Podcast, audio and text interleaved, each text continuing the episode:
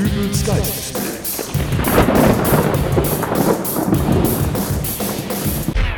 Hallo, grüß Gott, moin moin, wie auch immer und herzlich willkommen zur 354. Ausgabe von Dübels Geistesblitz. 2006 haben wir uns noch alle über ein großes sportliches Ereignis gefreut, das sich seinen Namen als Sommermärchen gemacht hat.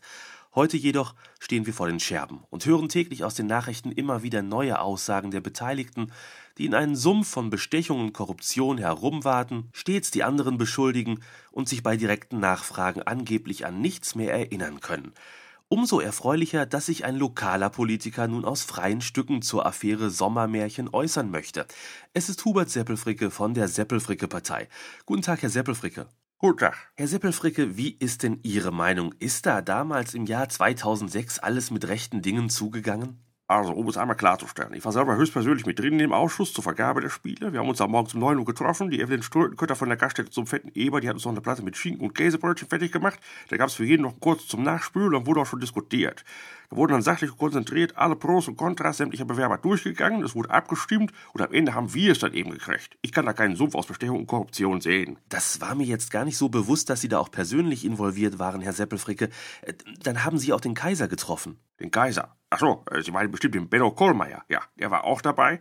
Aber der ist ja kein Kaiser, sondern König, Schützenkönig vom Schützenfest. Benno Kollmeier, Schützenkönig? Also ich rede vom Kaiser, Franz Beckenbauer. Bestenfalls vielleicht Torschützenkönig, obwohl äh, sprechen wir hier wirklich über die Fußball-Weltmeisterschaft 2006, das Sommermärchen? Fußball-Weltmeisterschaft. Also es ist doch wohl unbestritten, dass der Titel Sommermärchen dem Sommerfest des Kegelclub-Verbundes in die Vollen gebührt, der 2006 vollkommen rechtmäßig hier an unsere Stadt vergeben wurde. Kegelclubverband? Ja, das sind die Kegelclubs alle Neune aus Werne, die Kegelkameradschaft aus Kamen, die Damenmannschaft Gut Schluck aus Adern, dann noch der Verein aus Löhnen, knapp vorbei. Ja, ja, ich, ich hab's verstanden. Und diese Vereine sind alle in einem Kegelclubverbund, da wird einmal im Jahr ein großes Sommerfest organisiert und das war 2006 eben hier in Hamm. Da war Stimmung, da war Spaß, das war ein echtes Sommermärchen. Jetzt kommt da Unruhe auf, weil irgendeiner erzählt hat, die Vergabe wäre nicht mit rechten Dingen abgelaufen. Gut, aber das ist jetzt eigentlich auch gar nicht das Thema. Da wird dann einfach mal behauptet, dass ich die Stimmberechtigten für die Vergabe des Sommerfestes jeweils mit einem Präsentkorb mit diversen Spezialitäten aus der Region bestochen haben soll, was so einfach mal nicht den Tatsachen entspricht.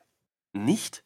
Was soll denn jetzt diese Frage? Gut, wenn Sie der Meinung sind, dass Sie sich mit Ihrem Podcast jetzt hier auf das niedere Niveau der lokalen Klatschpresse absenken müssen, ja, es ist richtig. Es gibt da Fotos, wie ich mit meinem alten Kombi vorm fetten Eber geparkt habe und die Rückbank voll habe mit einem guten Dutzend Präsentkörbe, aber beim Hinterfragen der Gründe hierfür, da versagt der Journalismus mal wieder völlig und fokussiert sich stattdessen lieber auf Unruhestiftung und politische Meinungsmache. Und was sind die Gründe dafür? Wofür? Na, warum hatten Sie denn damals bei der Abstimmung so viele Präsentkörbe dabei? Äh, Das äh, ist ja jetzt auch schon eine ganze Weile her und äh, ich kann mich da auch eigentlich gar nicht mehr so gut dran erinnern. Moment, Sie hatten ein Dutzend Präsentkörbe in Ihrem Auto und können sich nicht mehr daran erinnern, wofür Sie die mal gebraucht haben? Ja, Herrgott, wofür braucht man einen Präsentkorb? Da wird wohl jemand Geburtstag gehabt haben.